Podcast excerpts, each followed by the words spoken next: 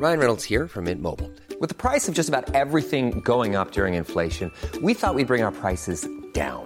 So to help us, we brought in a reverse auctioneer, which is apparently a thing.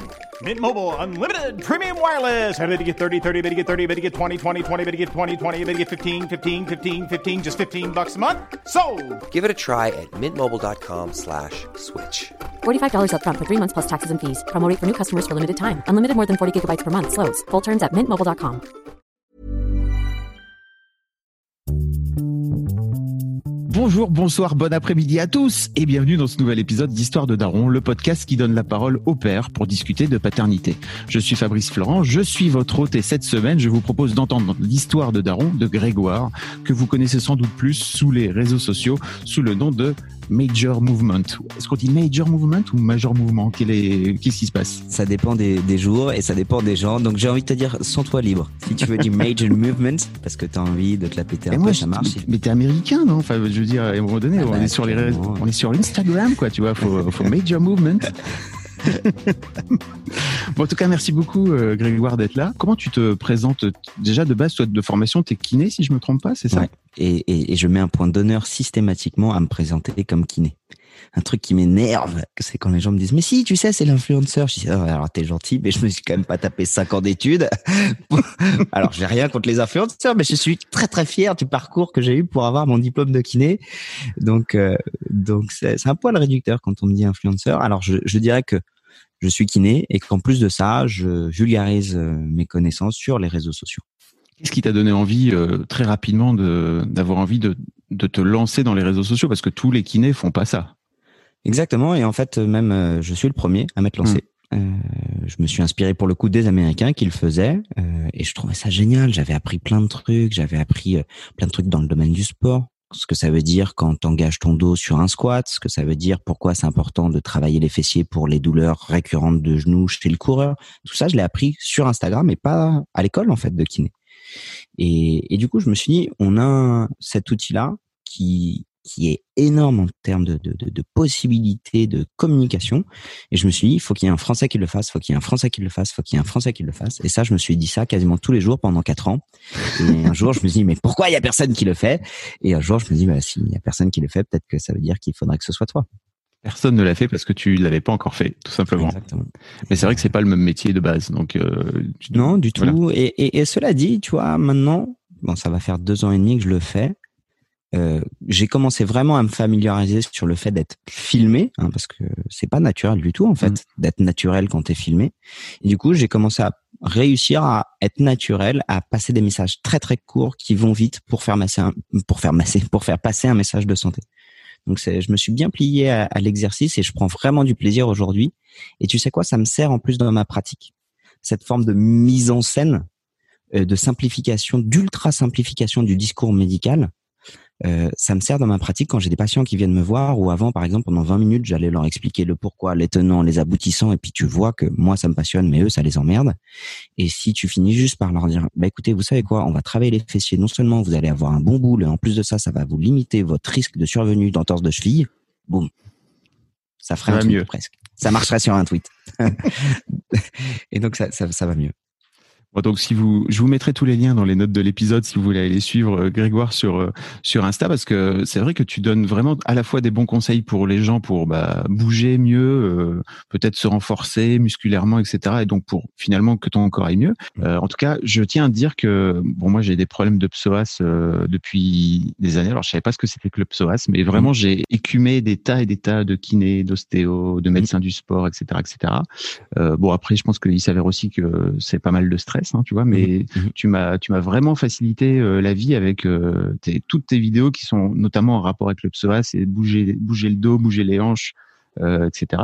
Ça m'a, ça m'a vraiment aidé, quoi. Donc voilà, je voulais te le dire en passant. Bah, merci beaucoup. C'est, C'est pas, vraiment cool. c'est pas le, le thème du podcast du jour, mais c'est vrai que le, le Pas du podcast, tout. le, le psoas mériterait un podcast à, à lui tout seul. Bah, et, et- Je pense que ça va un peu avec la par- paternité quand même parce qu'il y a un côté, euh, t'en as plein le dos, tu vois, et que ça va pas mal avec. Ouais, moi, je, je vais te dire, tu mets le doigt sur quelque chose d'hyper important. Euh, parce que ça va nous faire une belle transition. Le côté psoas, pour moi, c'est typiquement la douleur du mec de, de, de, de la jeune paternité. En gros, euh, ce qu'on sait aujourd'hui, ce qui a été mon cas, et je pense qui a été ton cas, entre le moment où tu commences à être papa, c'est souvent le moment, allez, je, vais grossir le trait, mais on a 30 balais, on commence à avoir vraiment des ambitions à la fois familiales, à la fois euh, professionnel, mais en même temps, on commence à sentir que notre corps, il, dérive dans un sens qu'on n'a pas vraiment envie, et on va commencer à faire du sport, mais de manière parfois complètement anarchique, de manière très intense, à vouloir en même temps perdre du poids et faire du sport et prendre des pecs. Et du coup, tu charges un peu de tous les côtés, tu dors mal, tu as du boulot par-dessus la tête, et tu vois, et, en même temps, tu as envie de te muscler un peu, et c'est là, tu exploses de tous les côtés.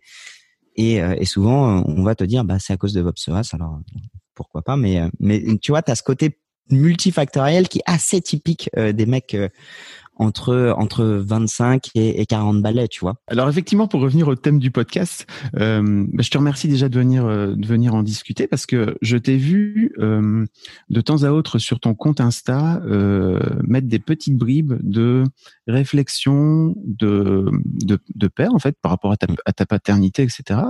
Et euh, en fait, je me suis dit ok, je pense que Grégoire serait un, un très bon client pour pour le podcast. avant d'aller plus loin comment ça se passe en termes d'enfants? Combien en as-tu conçu jusque-là? J'en ai conçu deux. Bravo. Euh, j'en ai conçu deux qui ont cinq ans et mon deuxième va avoir deux ans dans dans un mois.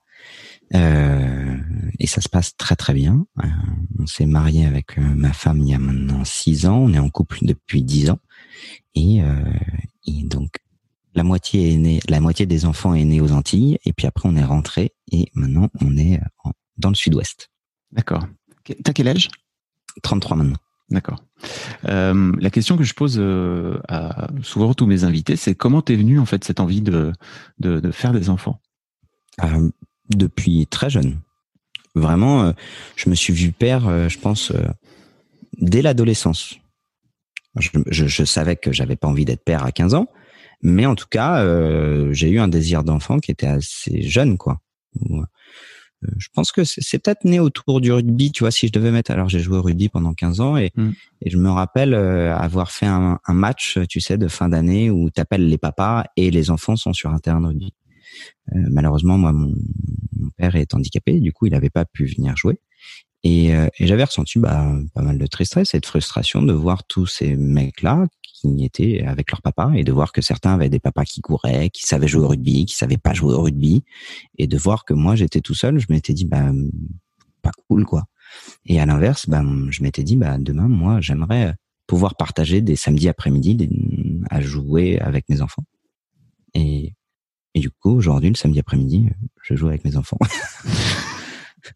Ils sont Est-ce qu'ils ressentent une petite pression de se mettre au rugby ou pas cette Non, non, non, parce que clairement, alors le rugby, c'est vraiment l'école de la vie, mais dans plein de sens, parce que tu apprends à la fois la camaraderie, la souffrance, la, dans une certaine forme, à la fois l'humilité et la solitude et la sensation de groupe. Ça t'apprend énormément de choses le rugby, mais je pense que pour pouvoir apprendre tout ça, il faut que ça vienne de toi. Et j'ai été aussi entraîneur de rugby chez les jeunes. Et j'ai vu le nombre de gamins qui allaient au rugby parce que leur papa et ou leur maman leur disaient d'y aller en disant vas-y c'est l'école de, la vie tu vas apprendre tu vas apprendre à prendre des coups tu vas ramasser. Et le gamin il n'avait qu'une envie c'était de jouer au foot. Et c'est pire que tout en fait. Donc euh, non, zéro pression de ma part. Après, je plante des graines, c'est-à-dire que souvent quand je regarde les matchs, bah ils viennent à mes côtés et puis s'ils veulent regarder, ils regardent. Et si jamais demain ils voient un ballon ovale, ils seront plus sensibilisés au ballon ovale qu'au ballon rond. Petite inception. Exactement. Comment s'est passée ensuite euh, la rencontre avec euh, ta compagne? Est-ce que assez rapidement l'idée d'avoir des enfants est, est venue dans, dans l'histoire? Euh, non. Non, pour tout te dire, donc euh, nous on s'est rencontrés avec ma femme il y a dix ans euh, autour d'un terrain de rugby. Elle est plus âgée que moi, elle a six ans de plus que moi, et, euh, et elle était très axée. Elle est encore, mais plus à l'époque, très axée sur sa carrière. et du coup, elle se voyait pas du tout avoir des enfants parce qu'elle savait, malheureusement, c'est une réalité que ça allait mettre un, bah, un gros frein dans sa carrière. Et malheureusement, bah, l'âge euh, pour elle avançant, arrivé à 34 ans, euh, elle se voyait repartir encore sur trois ans d'études de plus. Et je lui dit, bah, ce serait quand même pas mal qu'on ait cette conversation et qu'on se dise, bah, qu'est-ce que tu veux faire? Et c'est, ça a été un moment qui était assez difficile parce que parce qu'en fait, je pense que pour la première fois, elle a compris que euh, elle allait, elle allait devoir faire un choix en fait. Que si elle choisissait entre ses études, euh, sa, sa, sa, sa, carrière personnelle, et potentiellement euh, bah, avoir plus de difficultés à concevoir des enfants derrière. Et j'ai eu le mauvais rôle dans l'histoire parce que ce choix-là, c'est moi qui lui ai suggéré. Et je dis bien suggéré, pas imposé. C'est-à-dire que moi, je lui ai dit, bah voilà, il faut que tu le saches, parce qu'elle, elle avait peut-être pas envie de se, se mettre face à ce problème-là. Je lui dis, moi, je, c'est pas moi qui vais les porter, euh, je respecterai, quoi qu'il en soit, ta décision, mais je pense qu'il est bien que tu le saches. Et elle est revenue euh, deux jours après. Alors, on vivait ensemble, hein, mais euh, deux jours après, le, elle a ramené le sujet sur la table et elle a dit, OK, OK, on se lance. Euh, on se donne euh, six mois euh, pour euh, pour concevoir et si jamais je tombe enceinte avant la date de rentrée du master, je décale d'un an et et puis et puis on se lance. Et euh, bah, coup de chance, elle est tombée enceinte en un mois, même pas. Et, euh, et puis après, elle a accouché. Et quand elle a accouché, qu'elle est arrivée dans le master, elle a fait le master, elle a dit, euh, bah, j'ai changé complètement mes priorités. Aujourd'hui, j'aime être maman et mes priorités ne sont plus sur ma carrière. Euh, je dirais pas que ça a été pour elle un, un, sacrifice. Je pense que ça a plus été en fait un, un changement de priorité. Elle s'est mm. dit, euh, j'avais imaginé cette vie là pour moi sans contrainte à fond dans le travail parce qu'elle avait vraiment un, un désir de, de comment dire de d'autonomie complète.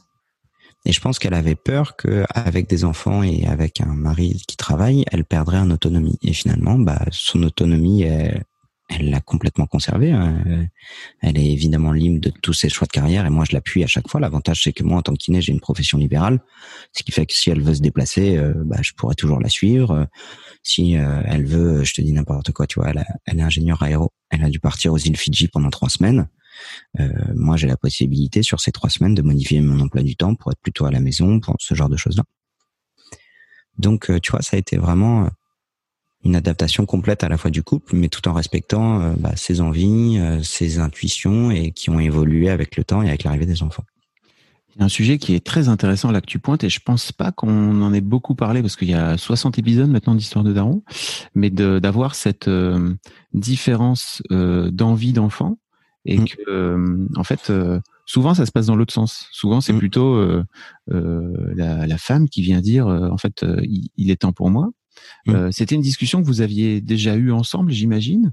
Ah oui, oui, tous les deux, tous les deux, on voulait des enfants. Mais je pense que c'est c'est Ok, vous, vous étiez d'accord sur le fait d'avoir des enfants. On était d'accord sur le fait d'avoir des enfants. Après, mon épouse, je crois, sa, sa, sa, plus sa plus grande force, c'est que c'est quelqu'un qui vit dans l'instant présent. Mais vraiment, tu vois, c'est-à-dire que elle se projette pas dans le temps, ce qui ni dans un sens ni dans l'autre. Alors ça a ses avantages et ses inconvénients. Le plus gros inconvénient, c'est que moi, je suis un peu pareil. Et du coup, euh, tu vois, on va être du style à se retrouver le 7 mai en disant ah merde demain c'est férié, euh, on n'a pas prévu de, de week-end, euh, qu'est-ce qu'on fait? Et ben tout est déjà pris. Et donc tu vois typiquement on anticipe jamais les vacances. Mais à l'inverse, quand elle avait commencé à envisager bah, de continuer à se former, elle s'était pas projetée sur se dire bah tiens j'aurai 38 ans à la fin de ma formation.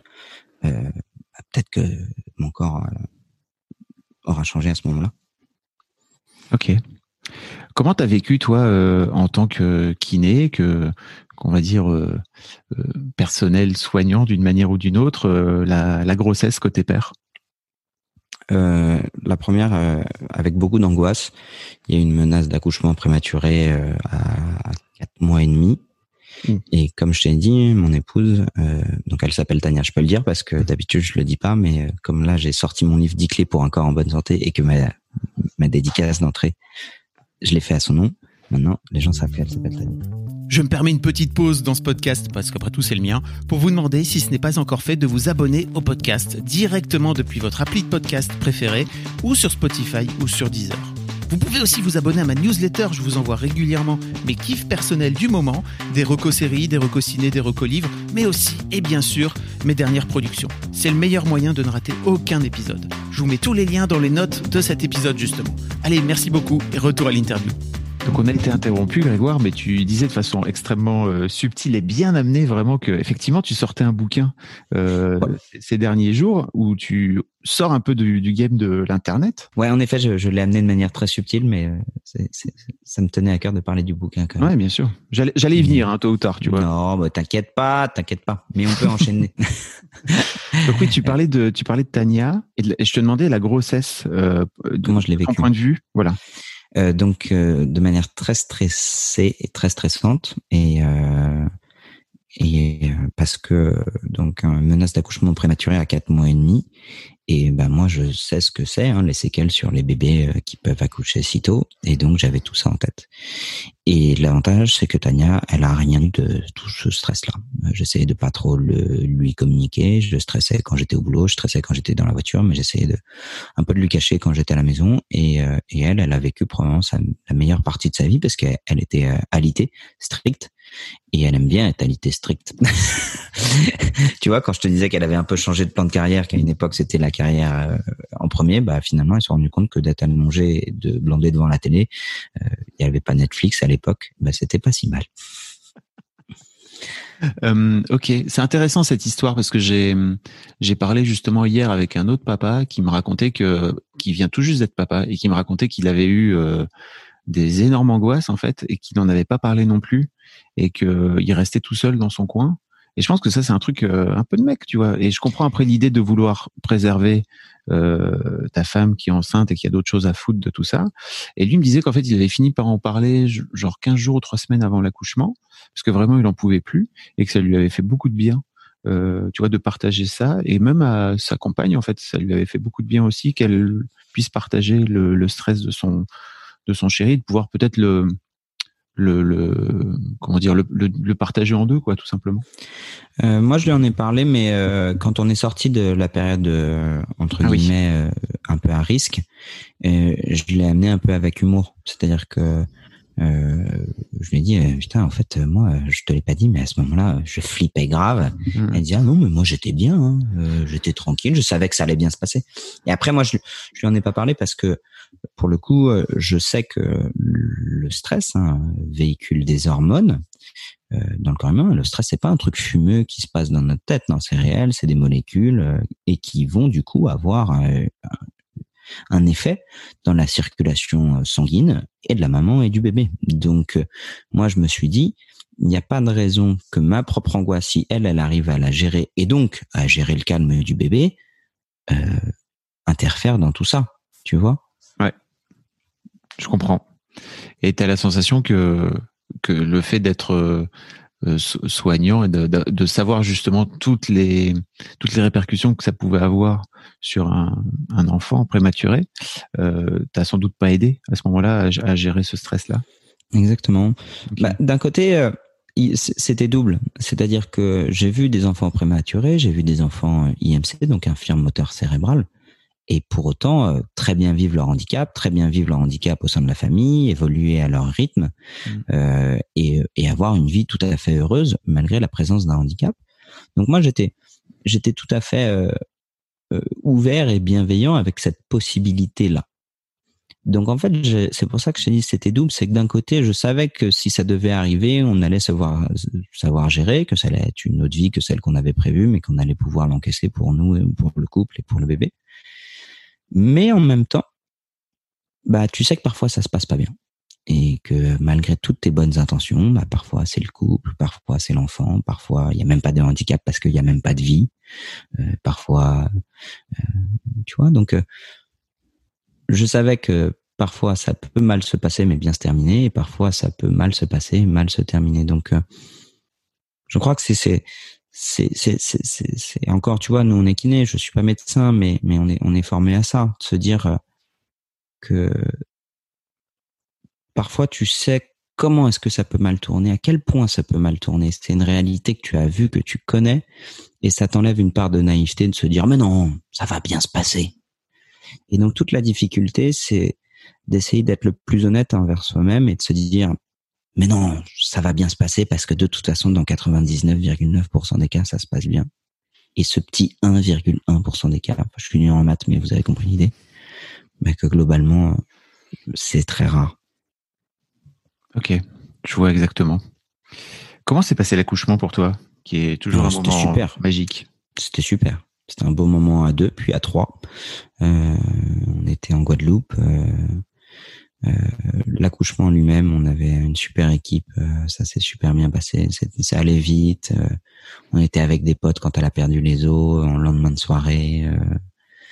c'était vraiment tout est. Et puis c'était l'aboutissement finalement, tu vois. Ça, elle, elle est née à, elle est née, je crois que c'était à 38 semaines. Donc dans les temps, dans mmh. les délais, un beau bébé qui va bien, tout se passe bien. Donc un vrai ouf de soulagement, beaucoup d'émotions pour tout le monde. Donc euh, non, c'était c'était énorme. Et puis t'as as cette sensation d'être complètement en dehors du temps, tu vois. J'ai pas d'autres souvenirs dans ma vie d'avoir vraiment cette sensation d'avoir une forme de vie qui soit aussi entre parenthèses euh, de tout le reste. T'as l'impression vraiment d'être dans une bulle que rien ne peut casser. Et elle se concrétise comment cette bulle? Eh bien, euh, cette bulle, euh, tu essaies de la maintenir et, là, pour le coup, tu vois, ça a un peu changé dans le sens où on était en Guadeloupe euh, et enfin, je peux le dire, hein, c'est une réalité. Hein, les conditions sanitaires en Guadeloupe sont désastreuses. Euh, le CHU a brûlé euh, depuis maintenant quatre ans.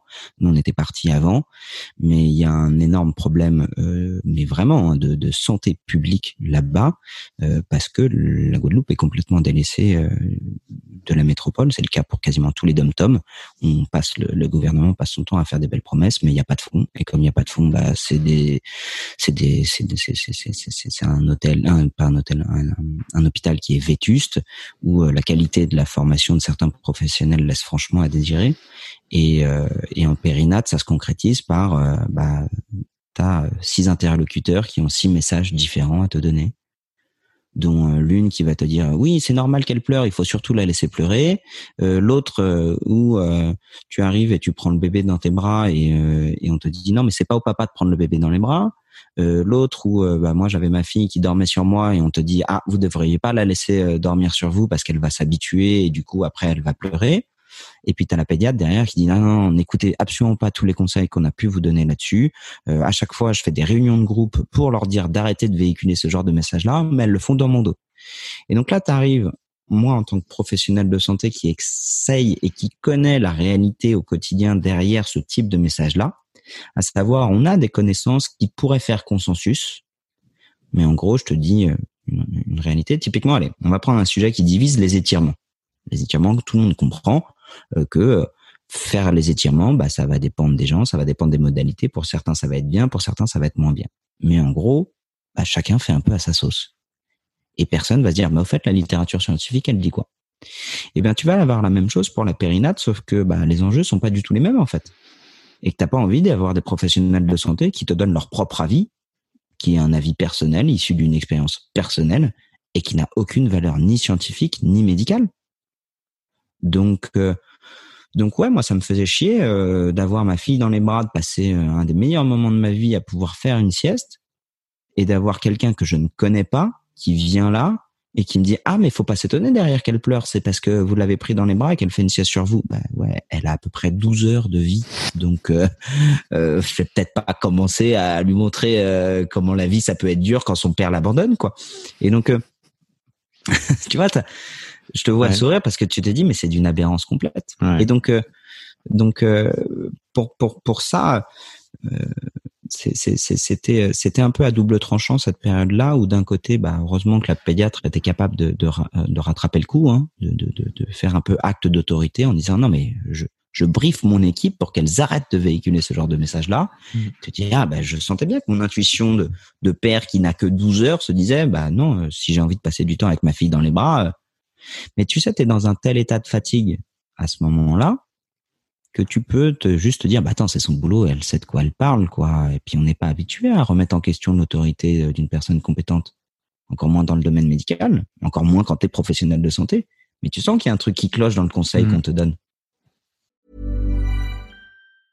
I'm Sandra, and I'm just the professional your small business was looking for. But you didn't hire me because you didn't use LinkedIn jobs. LinkedIn has professionals you can't find anywhere else, including those who aren't actively looking for a new job but might be open to the perfect role, like me.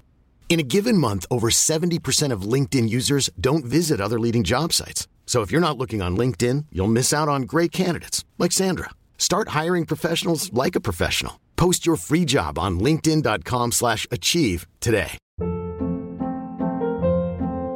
Hold up. What was that? Boring. No flavor. That was as bad as those leftovers you ate all week. Kiki Palmer here, and it's time to say hello to something fresh and guilt-free. Hello Fresh. Jazz up dinner with pecan-crusted chicken or garlic butter shrimp scampi. Now that's music to my mouth. Hello Fresh. Let's get this dinner party started. Discover all the delicious possibilities at hellofresh.com.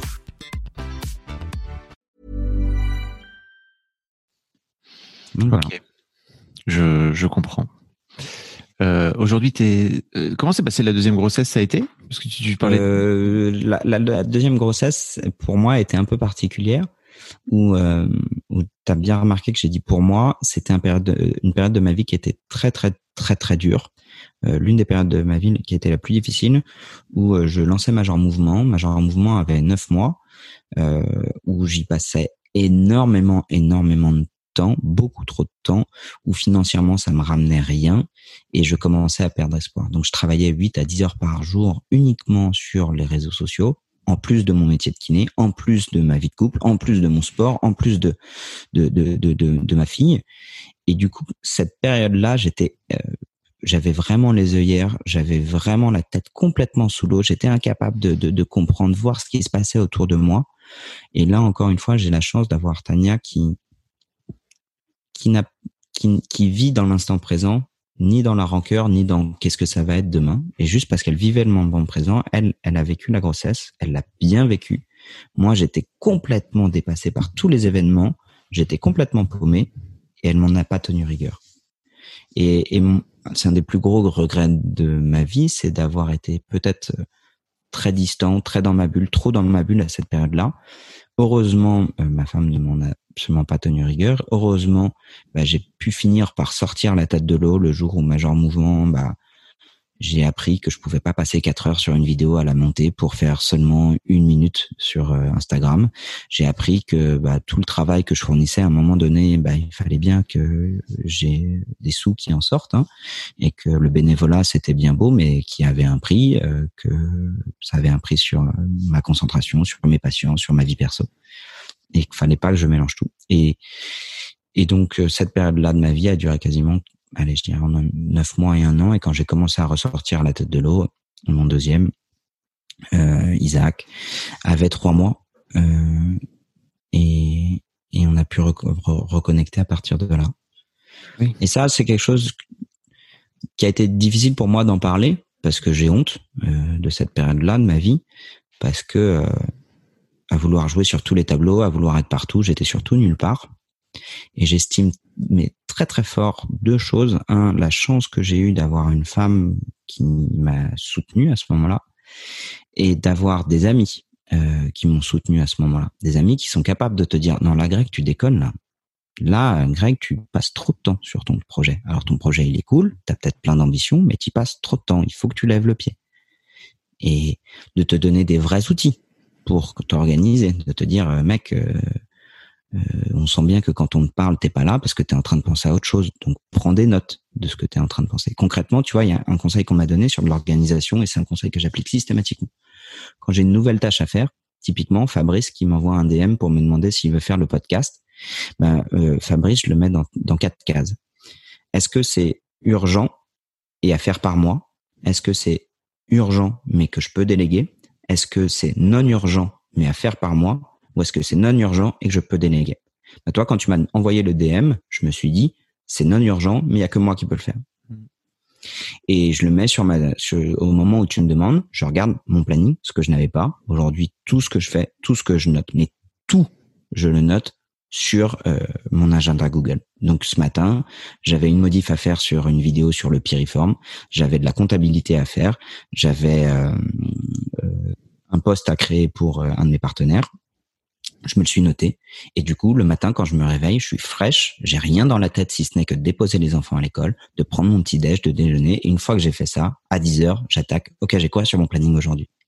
Je me suis complètement déchargé de la charge mentale et en fait, je me rends compte à posteriori que sur cette période qui était très difficile, je me noyais tout seul dans un verre d'eau parce que j'avais tout dans ma tête, rien de rien d'écrit. Ce qui peut marcher quand t'es kiné. Quand t'es kiné, ta journée, elle commence de 9h à 18h, tu bosses, tu vois tes patients, à la fin de la journée, c'est fini. Par contre, quand tu as une entreprise, et Major Mouvement, c'est devenu une entreprise avec des objectifs à court, moyen, long terme, tu peux pas tout avoir dans ta tête. Donc ça, c'était mon petit conseil organisation pour les pères qui ont complètement la tête sous l'eau et je pense que ça peut être intéressant. Et, euh, et donc, euh, je suis content d'en être sorti. Je suis content d'avoir aujourd'hui euh, cette capacité d'organiser mes journées pour que quand je suis avec mes enfants, quand je sois avec mes, bref, quand je suis avec eux, d'être vraiment avec eux et de pas être ailleurs.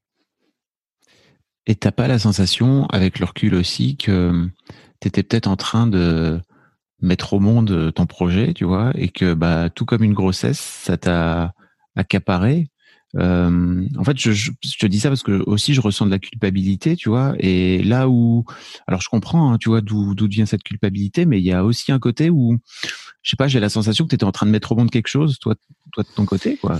Alors c'est une bonne question, Fabrice, et je vais être très franc. Beaucoup de gens, et ça a été la même chose pour le livre, euh, ça a été la même chose quand j'ai monté mon cabinet, où là le projet Major Mouvement, les gens font référence à ces projets professionnels comme des bébés. Alors, tu es content d'avoir sorti ton bébé? Ah. Et, euh, et pour le coup, moi, ça me fait l'effet tout inverse. C'est-à-dire que demain, si mon cabinet venait à se casser la gueule, si Major Mouvement venait à se casser la gueule, ou si mon livre venait à pas se vendre, je m'en fous. Par contre, mon fils, quand il a un rhume, ou s'il venait à lui arriver la pire des choses, euh, mais ce serait la fin pour moi. Mm. Donc, comparer ça à mes bébés, je trouve que c'est leur accorder mille fois trop d'importance par rapport à ce que c'est réellement un bébé. Un projet sur le long terme, c'est un projet qui se construit. Enfin, la paternité, ça n'a rien à. Enfin, je pense, hein, c'est mon avis. Je, je, je n'enlève rien aux gens qui pensent que leurs projets pro sont leur bébé, hein, mais c'est pas comme ça que moi je le ressens, c'est pas comme ça que je le vis. Mais pourtant, à l'époque, j'avais la sensation que tu avais vraiment ce besoin-là d'avancer, quoi, tu vois. Ah, ça c'est clair. Euh, j'avais ce besoin d'avancer, mais euh, mais euh, c'est un projet tout à fait, euh, comment dire, pour mettre le mot, tout à fait égoïste, mais pas dans le sens égoïste où j'ai envie de me mettre en avant, mais plutôt je suis prêt à mettre les œillères et à foncer tête baissée pour aller au bout de mon idée.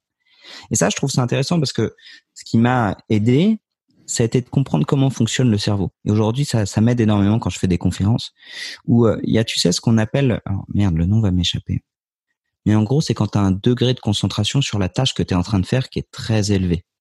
Le nom exact m'échappe, mais en gros, tu vois, tu là, tu es en train de te concentrer pour un truc et il faut pas qu'on te dérange. Et en fait, c'est là où ton cerveau, il circule à haut débit. Un niveau de concentration qui est très élevé, tu es capable de faire, par exemple, en 10 minutes, ce qui d'habitude te prend 4 heures. Et eh bien, en fait, pendant 9 mois, j'ai vécu comme ça. Tout ce que je faisais, c'était en haut débit, c'était vraiment, putain, faut que ça aille vite. Et en fait, j'étais vraiment dans une spirale où il faut que je réponde aux exigences de mon cerveau. Or, bah, c'est une spirale et comme n'importe quelle spirale, il faut être capable d'en sortir. C'est pas forcément positif de travailler en permanence euh, à ce niveau-là et de temps en temps, il faut apprendre à ralentir et à couper. Ce que j'étais pas capable de faire à l'époque. Tu sais, tout le monde te dit, je gère. Alors, je, je, dirais pas du tout que j'ai fait un burn-out parce que j'ai pas explosé en plein vol, mais je pense que j'aurais pas tenu comme ça pendant très longtemps. Ok. Tu, tu racontais tout à l'heure que tu avais réussi à reconnecter euh, avec ton fils euh, en sortant de cette période-là qui était de, travail un peu intense. Euh, je me demandais un peu comment tu avais, comment avais fait de ton côté. Je, pense que ce que j'ai réussi à modifier de mon côté, c'est le rapport au temps. Euh, où jusque-là, bah, je, je, travaillais énormément dans l'espoir que ça fonctionne, même si j'avais pas vraiment d'idée de ce que ça voulait dire, ça fonctionne. Et à partir du moment où j'ai décroché ma première collaboration, bah, j'ai commencé à pouvoir toucher un peu de sous de tout le travail que je faisais et je me disais, OK, ça y est, maintenant c'est parti. Et si maintenant c'est parti, c'est devenu un job. Si c'est devenu un job, il faut que je l'organise comme un job. Donc à 20 heures, je, je, je, coupe le matin. Quand je me réveille, je commence pas à travailler avant d'avoir pris mon petit déjeuner, d'avoir discuté avec mes enfants et ainsi de suite. Donc à partir du moment où dans ma tête j'ai eu l'aspect financier qui est entré, je me dis ok je l'organise comme un job. Et du coup, bah sur mes temps où je ne travaillais pas, bah, j'étais vraiment avec eux. Et donc c'est à partir de là où j'ai commencé à, à, reconnecter avec eux. Et ils m'ont laissé re-rentrer comme ils m'ont laissé ressortir, heureusement. Alors ils m'ont laissé ressortir, ça n'a pas été de leur responsabilité, mais ils m'ont laissé re-rentrer en tout cas. Ok. Est-ce que tu avais mis en place euh, des trucs particuliers pour te dire euh, des moments particuliers, tu vois, par rapport à, euh, à ce que tu faisais avant, par exemple, avec, avec, avec ton, fils ou ta fille? Concrètement, ça a été deux choses. créer une distance physique avec mon téléphone. Alors tu sais, on, on, fait rêver un peu tout ça avec tous ces nouveaux métiers où tu peux tout faire dans ton téléphone. Alors oui, c'est très bien. Tu peux complètement développer une activité avec ton téléphone.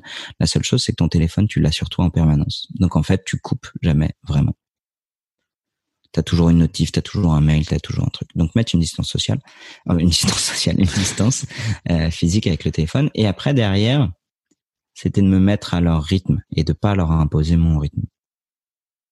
C'est-à-dire que bah, si lui il est là en train de dessiner euh, ou s'il est là en train de jouer, c'est pas en train d'arriver à côté de lui en disant tiens regarde papa va jouer avec toi et regarde comme papa joue avec toi. Ben non, s'il est en train de jouer tout seul, je suis à côté de lui et je le regarde jouer tout seul. Et ce qui fait que quand il veut venir jouer avec moi, bah, je l'accueille pour jouer avec moi. Et quand 30 secondes plus tard, bah, tu le vois à cet âge-là, hein, il joue avec toi, mais la plupart du temps, il joue à côté de toi. Euh, bah, tu me laisses repartir. Et, euh, et, ma fille, qui est beaucoup plus en, en demande, euh, bah, j'avais aussi l'énergie de jouer avec elle. T'as parlé, euh, t'as pris, t'as pris la parole à un moment donné sur euh, sur Insta sur euh, alors je sais pas si tu as envie d'en parler d'ailleurs, mais parlons-en si tu veux, si c'est le sujet ou pas, mais sur le fait que tu sois, euh, que tu aies été euh, euh diagnostiqué. Euh, alors le, gros mot est surdoué en tout cas, mais on appelle ça. Il y a plein de façons HQI, zèbre, etc., etc. J'aurais aimé savoir un petit peu ton quel est ton, ton parcours en fait par rapport à cette cette particularité qu'a ton cerveau euh, d'être mmh. euh, câblé un peu différemment. Euh, est-ce que est-ce que ça a impacté en fait dans, dans ta paternité? Oui, parce que je trouve que que, que Raphaël est un peu comme moi, mon aîné. Mmh.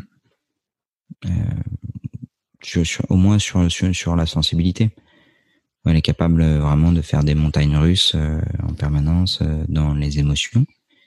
Et à partir du moment où moi j'ai capté que j'étais comme ça, donc moi je l'ai compris sur le tard à 32 ans, bah, ça m'a permis de me mettre à son niveau quand elle quand elle, elle traverse un peu des, des, montagnes russes de manière émotionnelle. Et, et c'est marrant parce que Raphaël me ressemble et Isaac ressemble à, Tania. Du coup, de ce côté-là, Tania et Isaac sont plutôt entre guillemets hyposensibles, c'est-à-dire que ils vivent leur truc, il n'y a pas grand-chose qui, qui, qui, les atteint. Et Tania et Raphaël et moi, on est plutôt à l'opposé où on vit plein de trucs en même temps et du coup on prend tout un peu de plein fouet. Et donc je trouve ça bien qu'il y ait cet équilibre dans la famille où on arrive à se capter là-dessus. On arrive à se comprendre. Et tu vois, mais sur, sur des trucs bêtes où typiquement, bah, moi je suis capable de comprendre quand ça part peut-être d'un petit caprice même si j'aime pas ce mot-là, mais ça arrive, hein, tu sais, les enfants, ils sentent bien que quand ils pleurent, parfois, ils ont plus d'attention. Et ben, parfois, Raphaël, ça lui arrive de partir là-dessus et puis finalement de se laisser elle-même embarquer dans ses propres émotions et de plus réussir à s'arrêter. Et de me dire que, en fait, autant un petit caprice, on peut lui dire non, non, non, non, écoute, il euh, n'y a pas de raison de s'emballer, tout va bien, d'accord, tu en rajoutes un petit peu, en se calme. Et puis de voir quand finalement, euh, comme un vélo que tu laisserais partir en pente et qui commencerait à aller beaucoup trop vite et que là, elle n'arrive plus à freiner. Ok, là, elle a été dépassée par ses propres émotions. Là, tu, tu vas la prendre, tu vas la prendre dans tes bras et tu vas nous calmer. Ok, tout va bien. Papa est là, maman est là, on t'entend. Tout va bien, recalme-toi. Allez, et on réexplique et on calme. Et ça marche mille fois mieux, en fait d'avoir un peu de, de, constater cette montée crescendo dans les émotions et de dire bah là ça a dépassé ou là c'était encore du domaine du raisonnable où on pouvait le raisonner ou là c'est plus du domaine du raisonnable. Là elle se laisse emporter par ses émotions et du coup si on est sur l'émotionnel ça sert à rien d'avoir un, un, raisonnement logique en fait. Je sais pas si c'est clair ce que je vais expliquer. Si si en fait, je voulais te demander aussi, est-ce que tu as fait ce travail sur toi en miroir par rapport à ta propre fille ou tu t'es dit, tiens, c'est, c'est chelou la façon dont elle fonctionne peut-être par rapport aux autres enfants Est-ce que c'est... Bah, j'ai pas d'autres comparatifs d'autres enfants hein, parce que bon, les autres enfants ils sont à l'école, à la crèche. Nous autour de nous, on a pas encore beaucoup d'amis qui ont des enfants, euh, donc j'ai pas énormément de comparatifs. On, on, fonctionne vraiment sur, sur, sur notre petite cellule familiale et c'était plus en miroir. Et le coup de bol du miroir, c'est que bah, il s'avérait que en l'occurrence, on fonctionne pareil et donc elle répond aussi bien que moi à ce qui me fait réagir. Donc euh, et du coup, euh, je, là aussi, c'est une question de chance parce que j'imagine que certains parents peuvent être HS, euh, donc hypersensibles, et avoir des enfants hypersensibles, mais ils sont pas sur le même niveau d'hypersensibilité. Donc, ce qui va faire réagir les parents ne va peut-être pas même ne va peut-être pas faire réagir les enfants de la même manière. Et donc ça, c'est difficile. Là, il s'avère que elle et moi, on est pareil. Ok. Est-ce que tu arrives à connecter de ce fait-là de la même façon avec ton fils ou est-ce que tu as trouvé des, des façons Non. Non, bah, après il est plus jeune, tu vois, il va sur ses deux ans, mais mais euh, euh, Isaac, il, est très autonome, mais pour tout, tu vois. Là Raphaël, elle est plus âgée, mais elle, elle, elle a sans cesse un, besoin d'attention. Euh, certains disent ouais mais ça c'est le truc des premiers et des deuxièmes je suis pas sûr je pense qu'il y a vraiment une question de d'identité en fait elle dès son plus jeune âge elle avait besoin d'être dans les bras elle avait besoin de nous elle avait besoin de câlins elle avait besoin de discuter alors que lui dès le départ il, il montrait clairement Isaac moi je peux compter sur les doigts d'une main le nombre de câlins spontanés qu'il m'est fait tu vois il en veut pas et quand tu lui prends dans les bras, ça dure une demi-seconde et après il te repousse. ça veut pas dire qu'il t'aime pas. Ça veut juste dire que lui, il n'a pas ce besoin-là. Quand il joue, euh, il joue assez tout seul. Tu vois, il n'a pas besoin de toi pour commencer à jouer. Quand il dessine, il n'a pas besoin de toi pour dessiner avec lui. Quand il mange, il gueule si jamais tu lui tends la cuillère. Alors tous les gens qui nous voient, ils disent, bah, dis donc, il mange seul votre enfant. je dis, ah, c'est l'inverse. Essayez de le faire manger vous, vous allez, vous allez vite comprendre. Donc, euh, c'est intéressant. J'ai le même, euh, j'ai le, les mêmes spécimens chez moi, c'est-à-dire que l'aîné est très dans l'émotion et la, et la petite deuxième, enfin la petite deuxième qui a 12 ans maintenant, mais mhm. très euh, enfermée. C'est très très dur de lui faire des câlins, etc. Donc c'est marrant la, comment dire, la différence de, j'allais dire, de traitement ou de façon de faire avec euh, avec avec elle, comme tu, comme tu, j'imagine, tu le fais avec toi, quoi. C'est-à-dire mhm. juste tu t'adaptes en tant que parent, quoi. C'est ça. Euh, il y a autre chose qui m'a marqué aussi, c'est que tu es, tu as eu tes enfants euh, tout seul cet été. Et, euh, et en fait, je te dis que ça m'a marqué parce que c'est un truc moi que j'ai découvert assez tard. Le fait de pouvoir partir tout seul avec avec mes filles en vacances, parce que euh, donc euh, mon ex-femme, on est divorcé là maintenant, tu vois, mais euh, c'est toujours occupé de tout, tu vois. Et j'avais un peu la sensation que et c'était une croyance limitante. Euh, c'est même, c'était même mmh. sûrement une croyance limitante. Mmh. J'avais la sensation que si je partais avec mes enfants, euh, mmh. forcément elles allaient bah, être moins bien traitées. Peut-être que même elles allaient, j'allais les, les tuer d'une manière ou d'une autre. Tu vois que j'allais euh, les laisser mourir de faim ou de, de conneries comme ça. Qu'est-ce qui fait toi que de ton côté tu t'es dit euh, ok en fait j'ai envie de passer ce moment-là avec euh, avec mes enfants euh, tout seul à 5 et 3 Plusieurs choses déjà tu vois sur la la la la, la, peur de, de les tuer elle est entièrement légitime hmm.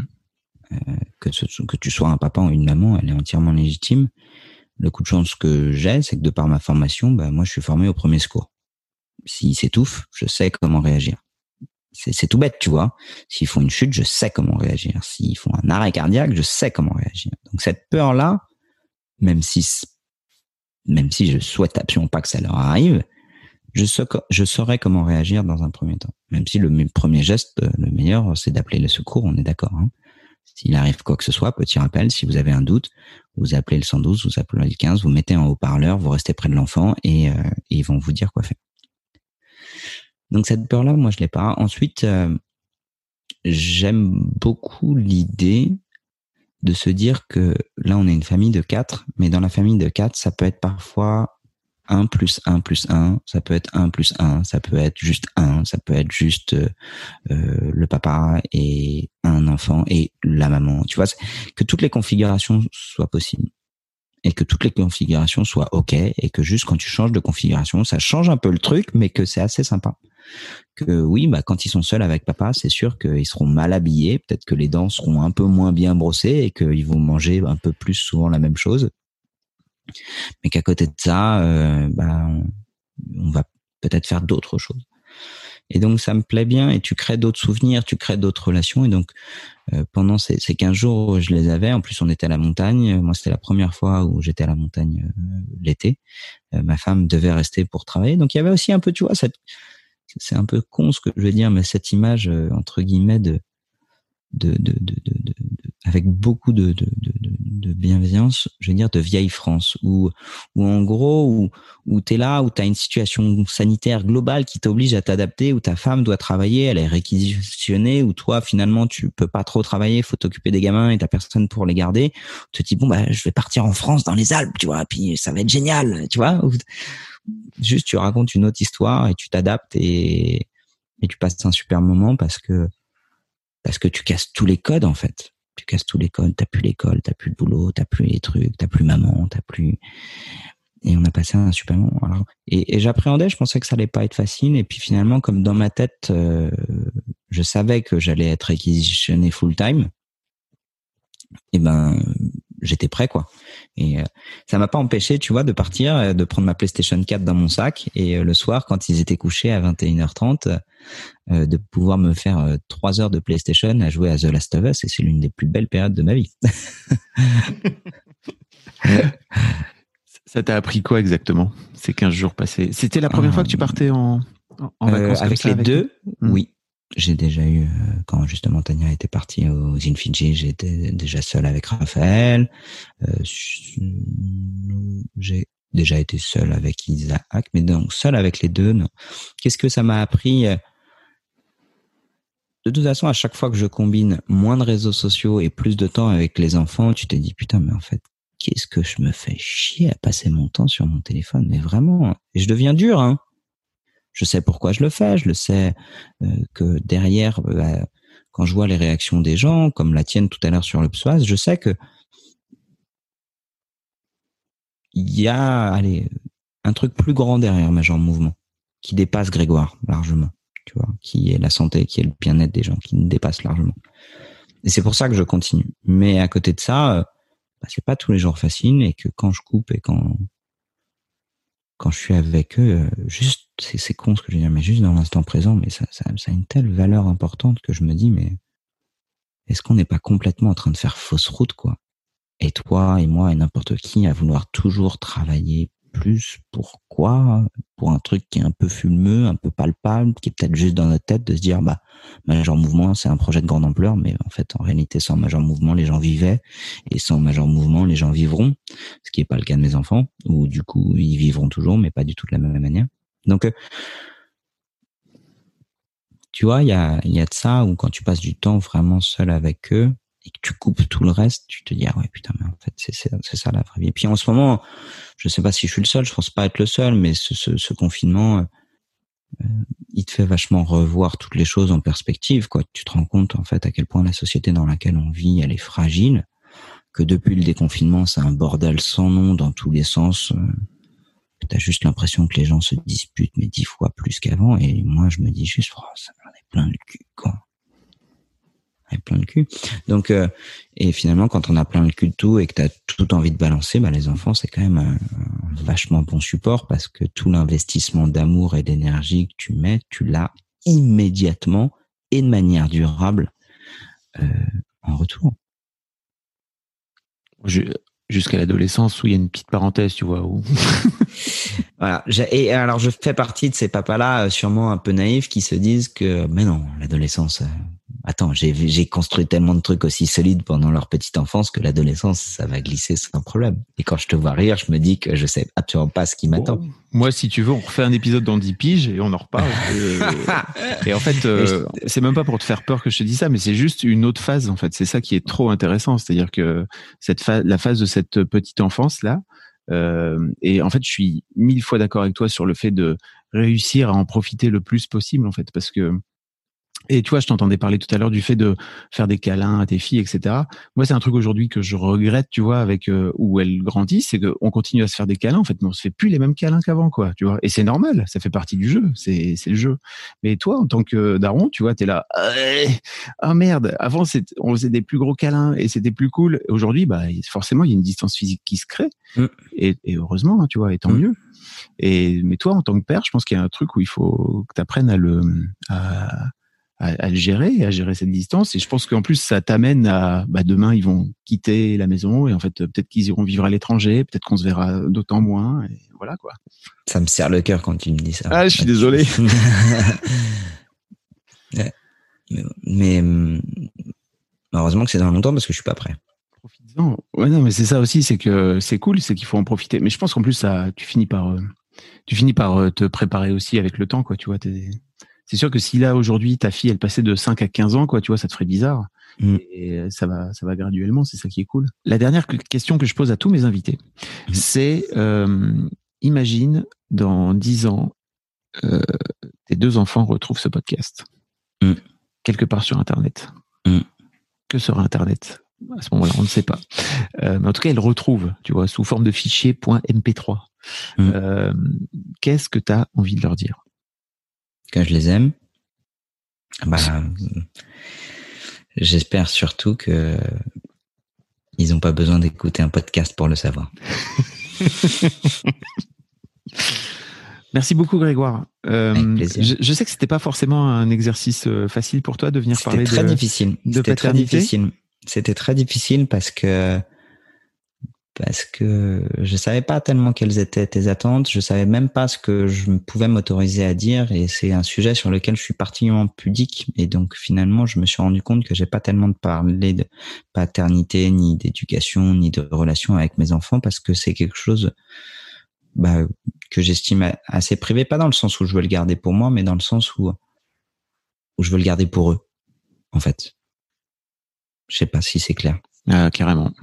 Et l'un des trucs moi que j'ai découvert en faisant plus de 60 épisodes, c'est que euh, on a souvent la sensation que c'est un truc très personnel, alors qu'en fait, euh, c'est beaucoup plus universel qu'on le pense. En fait, tu vois, on a la mmh. sensation de vivre une histoire très très à nous en fait, alors que on vit tous la même histoire, chacun de notre côté, parfois dans nos doutes et dans nos flips, tu vois, et que euh, bah, c'est pour ça que je te remercie d'être venu d'être venu parler et que je remercie tous les autres darons qui sont venus parler avant. C'est que en mhm. fait, euh, venir parler, venir libérer la parole, ça aide aussi à ça aide les autres pères, en fait, les futurs papas qui sont en train d'écouter et qui euh, peut-être vivent, euh, tu vois, les mêmes anxiétés que toi et qui se disent, ok, en fait, c'est normal, je suis pas juste zinzin dans ma tête à, à, avoir peur tout seul, quoi, tu vois. Mhm.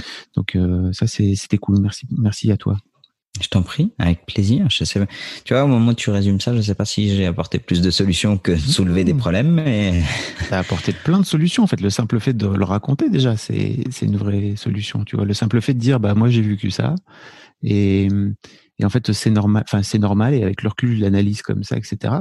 Quand toi, tu es dans le jus en ce moment, je pense que peut-être, euh, tu vois, il y a, il y a 6, 7 ans, quand tu étais en train de vivre ça, tu aurais peut-être aimé mm. entendre, euh, quelqu'un qui me dit, c'est normal, ça va s'arrêter un moment. Exactement. Donc euh, c'est un peu, je pense que c'est à ça que ça sert. bon, je mettrai tous les liens pour euh, venir te suivre, euh, découvrir si vous avez mal au psoas comme moi, comment mhm. faire pour pour aller mieux, et aussi les et aussi le, le, lien vers ton fameux bouquin où effectivement tu files plein de de, de, de conseils pour mieux bouger d'une manière générale. Exactement, mieux bouger, mieux sentir dans son corps, perdre du poids, traiter les tendinites, traiter le mal de dos. Parfait. Un grand merci à toi. Avec plaisir, Fabrice. J'espère que ce podcast euh, plaira aux éditeurs et merci pour ton invitation. C'est sûr et certain. Allez, salut. Salut. Merci beaucoup pour votre écoute. Avant de nous quitter, si vous avez aimé ce podcast et cet épisode, merci de lui mettre un commentaire sur Apple Podcast et 5 étoiles de préférence. C'est le meilleur moyen de le faire connaître. Vous pouvez faire comme Joel Esquimau qui le 11 août 2020 a mis 5 étoiles en disant Arrivé ici en cherchant des informations pour la naissance prochaine de ma fille, je suis tombé sur un podcast qui change la vie. Je le conseille aux futurs papas, mais aussi aux autres. Les histoires sont intéressantes pour la vie. Merci d'avoir lancé cette super initiative et merci à tous les darons qui partagent leurs opinions et leurs histoires. Un grand merci à toi et vous aussi vous pouvez faire pareil. Vous vous rendez sur Apple Podcast et vous cherchez Histoire de Daron directement dans l'appli ou sur votre ordinateur. Merci à vous et rendez-vous tous les premiers et troisièmes lundis de chaque mois à partir de 6h du matin pour un nouvel épisode d'Histoire de Daron. Un grand merci à vous pour votre écoute.